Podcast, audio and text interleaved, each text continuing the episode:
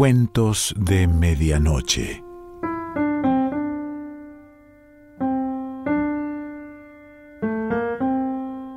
El cuento de hoy se titula El miedo del lago y pertenece a Oswell Blakestone.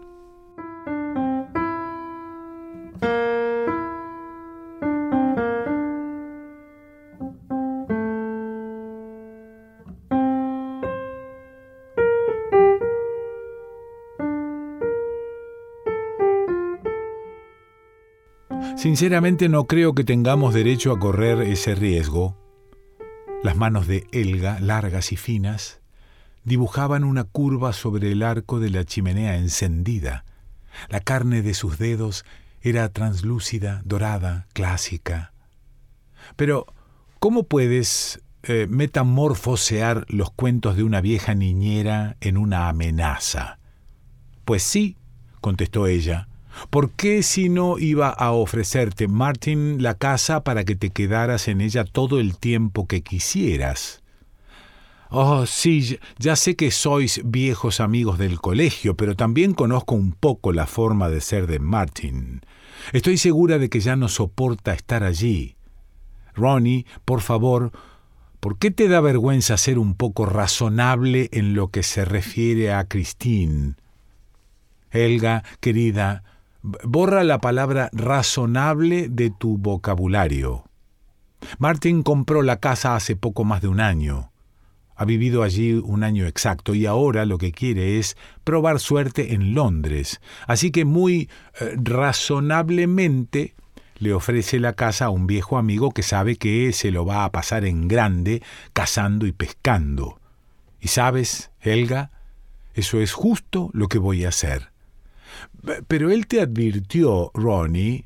Él dejó escapar un suspiro, pero sin ninguna afectación dramática, de puro y simple cansancio. Llevaba casada con Ronnie tres años y no le extrañaba que estuviera sorprendido de no haberla podido doblegar a su voluntad. Pocas mujeres habrían sido capaces de soportar la fría violencia que emanaba del orgullo de Ronnie Graham. Tal vez si se hubiera humillado en un principio, él le hubiese permitido escapar, pero a aquellas alturas sabía perfectamente que aunque dispusiera de recursos económicos para independizarse, aunque hubiera tenido amigos que la acogieran en casa, nunca escaparía del dominio del agrio resentimiento de Ronnie. De acuerdo, comenzó a decir en un tono tan conciliador como escéptico. Nosotros dos nos vamos, pero Christine debe quedarse aquí en Londres. Él se dio una palmada con ambas manos en las rodillas. Se inclinó hacia delante y clavó en ella aquellos ojillos que antaño cuando la desesperación hacía flaquear la disciplina, habían dado a sus hombres órdenes más imperiosas que el cañón del revólver de cualquier otro oficial. Christine vendrá con nosotros. Ronnie, ese es el único detalle en el que te pido que me complazcas. El hecho de que Christine no esté con nosotros no va a estropear ni la casa ni la pesca. Tuvo que apartar la vista de él y mirar hacia otro lado. Aquel súbito arrebato de furia le parecía aún más indecente que el salvaje resentimiento que revelaba su extraña forma de hacer el amor. Es que ese detalle, como dices, es más importante de lo que parece, porque si doy mi brazo a torcer en esta cuestión, no habré hecho más que estimular todas tus futuras tonterías. Y ya no tendré la menor garantía de que tus ridículas supersticiones no vuelvan a arruinar cualquier plan que haga para mi distracción. Ya puedes ir diciéndole a la niñera que está todo hablado y que Christine se viene con nosotros. Pero, ¿por qué? preguntó ella con labios temblorosos. Siempre has de hacer de tu orgullo una especie de número de circo. Él se levantó de un brinco y salió de la habitación. Ella se llevó la mano al pañuelo que llevaba echado sobre los hombros. Empezó a retorcerlo sin darse cuenta y las pulseras cayeron resbalando por su brazo hasta el codo. Pues claro que Christine ha de estar inquieta, pontificó Ronnie. Ha sido un viaje muy largo para una mocosa de dos años. Hasta tú misma, Helga, has de ver que es absurdo invocar razones psíquicas para un caso tan evidente de agotamiento nervioso. Los guijarros crujían bajo las pezuñas de los caballos. La niñera estrechaba fuertemente a la niña en sus brazos sin atreverse a decir una sola palabra.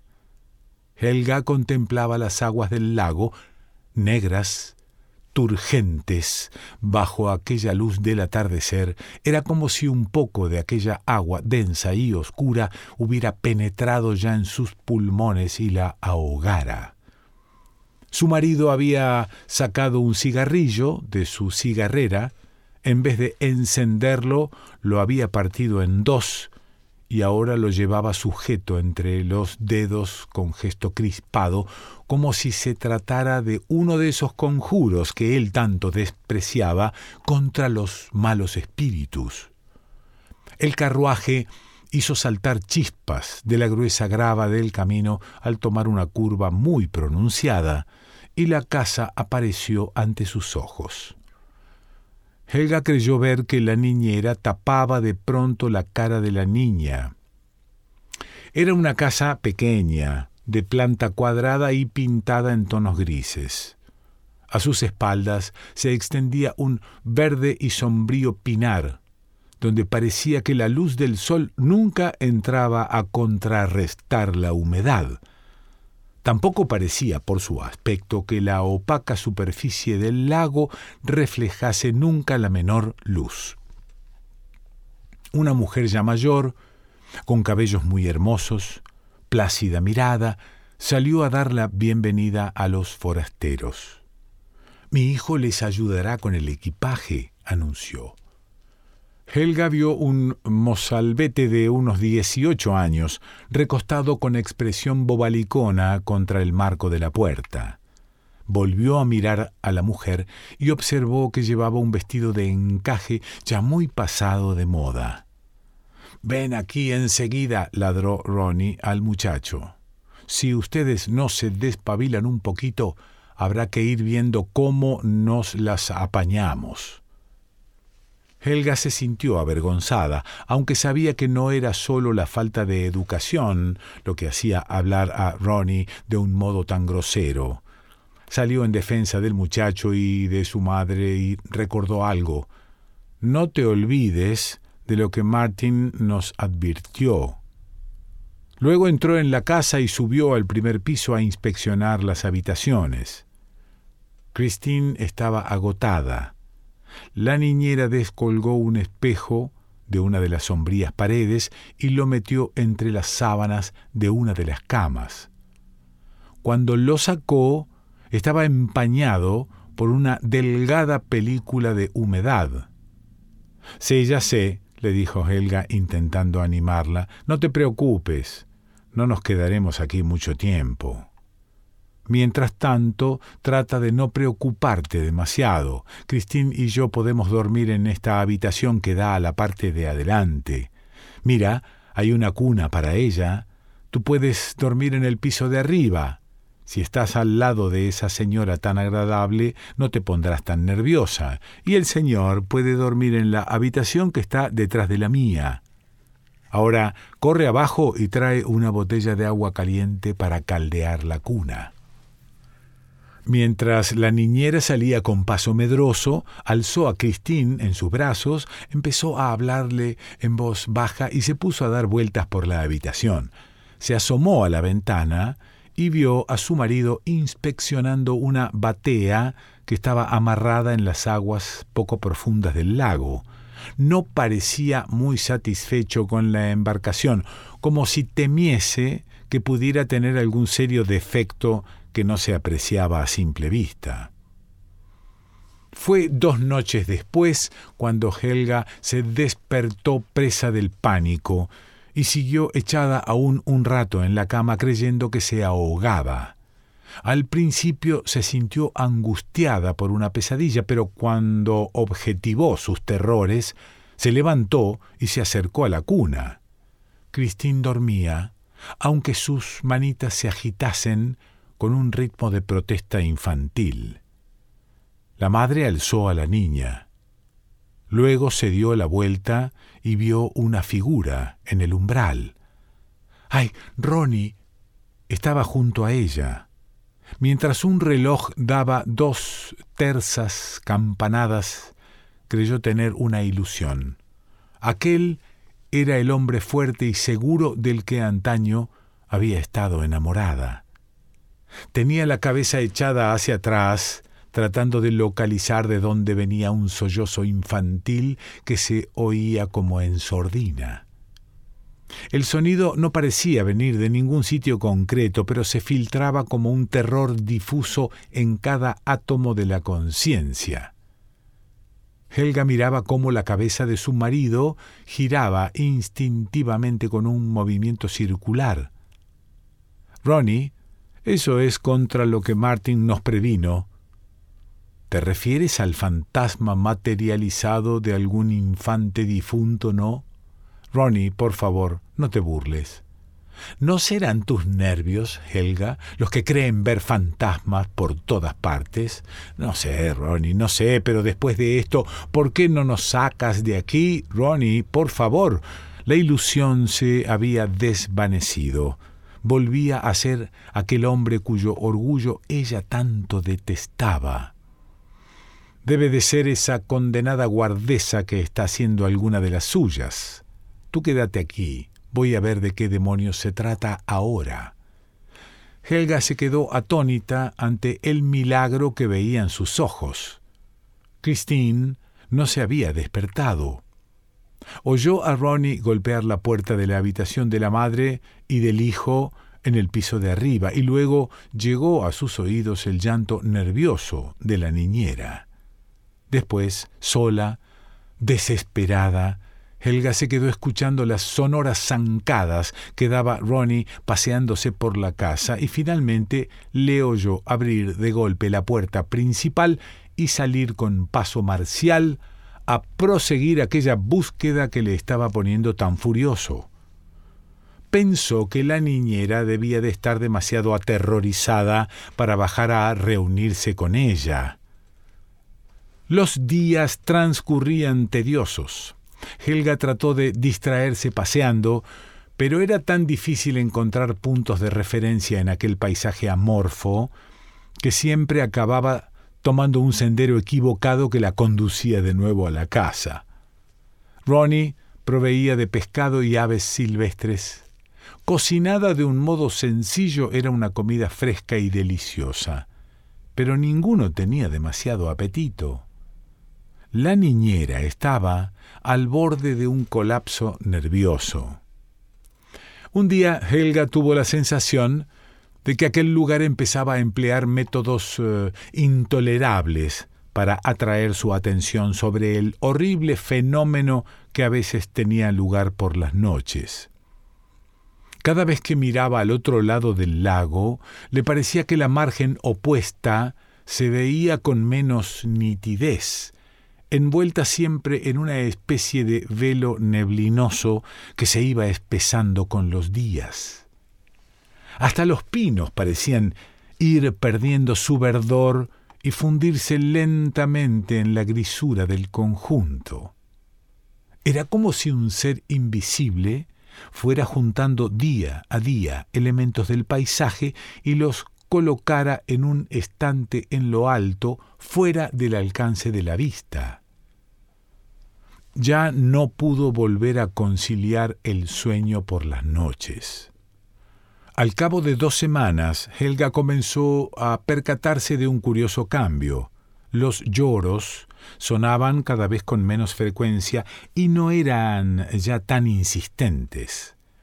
En un proceso paralelo, la salud de Christine empezó a decaer ostensiblemente. Su piel tenía una temperatura febril y aparecía llena de escaras. Pasaba durmiendo muchas horas seguidas y durante aquella especie de comas agitaba sus puñitos en ademán de protesta. Al fin, Helga se dio cuenta del inexpresable horror con el que tenía que enfrentarse. La voz del niño fantasma se oía cada vez con menos fuerza porque aquel ser se estaba nutriendo de la vida de Christine. Se lo contó a Ronnie. Válgame Dios, exclamó éste. De todas tus historias de vieja solterona, esta es, si cabe, la más ridícula que he oído. Te estás volviendo completamente loca. Ronnie, explica el estado de Christine como te plazca. Di que son los efectos de la humedad del lago, pero a menos que quieras matarla realmente, debes llevártela de aquí. Y no querrás que muera, ¿verdad, Ronnie? Porque eso daría a tus amigos mucho que hablar. No captó el insulto que encerraban sus palabras se limitó a morderse el labio. Muy bien, nos iremos todos. Gracias, Ronnie, gracias. Nos iremos, Helga, pero no hasta dentro de una semana. Se agarró a él con todas sus fuerzas, pero la niña puede morir mientras tanto. Dentro de una semana, Helga. Se dio media vuelta y se puso a mirar por la ventana. Helga salió de la habitación, se encontró con la guardesa que estaba cortando unos tallos de salvia delante de la puerta de la cocina. Se recostó contra el muro y sintió que le faltaba el aire. La otra mujer no hizo el menor gesto y siguió con su tarea. Helga sabía que la ropa que se ponía y las joyas que lucía en su cuello a veces por las noches eran vistas por la guardesa casi como un agravio personal. Dígame, ¿por qué se ha quedado a vivir en este sitio? El trabajo escasea, y así puedo ganarme la vida y sacar adelante a mi hijo. No crea que hay mucha gente dispuesta a aceptar un trabajo como este se agachó para levantar un ramito de tomillo, y a Helga le pareció que inclinaba la cabeza para ocultar una mueca. Pero su hijo, él es ya mayor y no tiene nada que temer. La mujer se enderezó y se marchó hacia su cocina. Los ojos de Helga se empañaron de lágrimas. No podía esperar la ayuda de nadie. Debía luchar contra aquella maldición ella sola, puesto que aquel ser codiciaba la vida de Christine, debía de ser algo maligno y de nada serviría implorarle. Era maligno y también pequeño, pues no se atrevía a atacar a nada ni a nadie que fuese más grande que él. El hijo de la guardesa era ya demasiado mayor y debía de darle miedo. Pero si un adulto decidiera entregarle su vida, tal sacrificio no habría de satisfacerle mucho más que la vida de un niño pequeño y por mucho más tiempo. Cuando sacaron del lago el cuerpo sin vida de la mujer de Ronnie, éste observó que el vestido que llevaba estaba desgarrado en jirones muy finos se felicitó a sí mismo porque la batea, que nunca le había inspirado demasiada confianza, no le hubiera dado algún susto en una de sus excursiones por el lago. De lo contrario, se habría dejado la piel de las piernas hecha tiras en el alambre de espino que debía de acechar en algún sitio bajo su superficie. La guardesa inclinada sobre el cadáver, hizo notar a su hijo que sólo unas manos muy menudas podían haber desgarrado el vestido de aquella forma.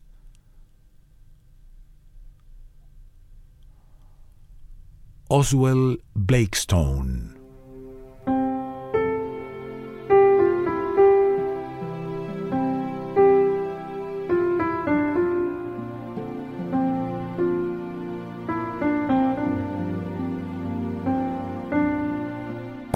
De Medianoche.